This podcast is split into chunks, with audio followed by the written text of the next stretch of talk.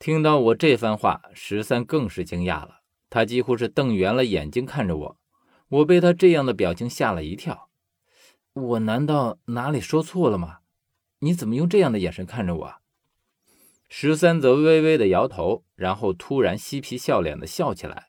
我只听见他说：“哼，这么久不见你，觉得逗你玩还是一件十分有趣的事情。” 边说着，他已经捧着肚子笑了起来。可不知怎么的，看到他笑成这样，我却一点也笑不出来。我总觉得十三这是在刻意的掩饰什么，可究竟在掩饰什么？我却丝毫也洞察不到。十三笑了好一阵才停下来，我白他一眼说：“你笑这么大声，就不怕把跟踪我的人招来？”十三则狡黠的一笑说：“他们找不到这里的。那么初步认定，在暗中跟踪窥视我的，应该与海尔藏的人有关。否则，为什么我和疯子才刚分开，他就被绑架了？”看来他们的目标虽然是我，但目前还不敢对我轻举妄动。只是我想知道，他们究竟是想从我身上得到什么？我身上又有什么是吸引他们的呢？这时候，十三对我说：“何远，你先在这待着，我有一件重要的事要先出去一下，一会儿就回来。刚刚为了见你给耽搁了，再不去就真糟糕了。”这段时间你就在这里，千万不要出去。哎，你放心吧，我知道我现在的处境。不知道为什么，从见到十三开始，我竟然丝毫也没有怀疑他，反而是无比的信任他。而且从十三离开的神态来看，这件事情显得很急促。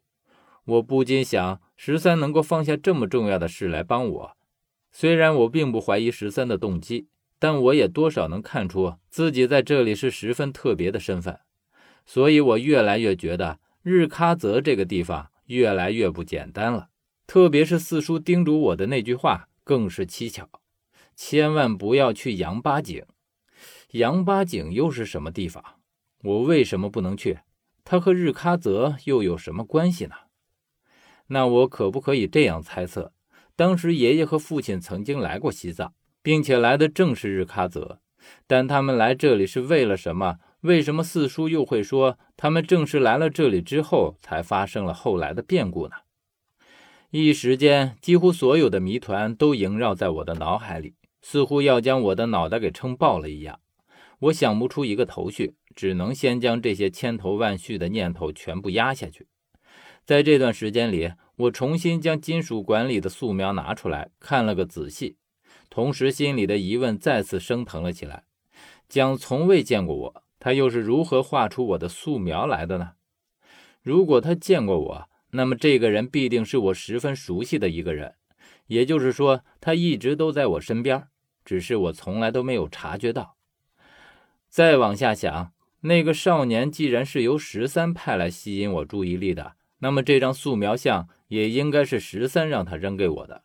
而这张素描又盖着蒋的印章，那么岂不是说十三和蒋？想到这里的时候，我只觉得脑海里突然之间有什么念头一闪而过，可我却没抓住。我只觉得这个念头似曾相识，好似相同的问题，我在哪里也听人说过，可究竟在哪里，谁说的，我却什么也不记得。我又回想刚刚十三那怪异的表情。好像是见到了什么不可思议的事情一样，让我心中一阵阵的发毛，升腾起一种莫名的恐惧。我将这幅素描再仔细看了一遍，也没看出别的什么来，于是就百无聊赖的在里面等十三回来。十三大约是一个多小时之后回来的。他回来的时候，身后还跟了一个喇嘛装束的人，看着四十来岁的样子，应该是萨迦寺里的喇嘛。估计就是他认识的那个熟人了。这个喇嘛似乎知道我，见到我的时候很亲切地和我打招呼，俨然一副大师风范。十三介绍说，他叫加甘，和我想的一样，就是萨迦寺里面的喇嘛。那我的名字应该也是十三告诉他的，所以他见到我能喊出我的名字，那也显得不足为奇了。只是十三接下来的话却让我分外惊讶。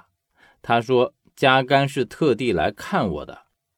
我自以为自己并没有这样的吸引力和影响力，于是觉得十三这句话里面似乎是话里有话。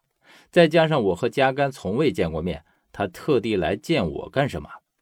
而加甘第一句话却已经让我足够震惊了。他说他今年已经六十多，快七十岁了。我听了是一脸的不相信，但看他的样子严肃斯文，一点也没有撒谎的样子。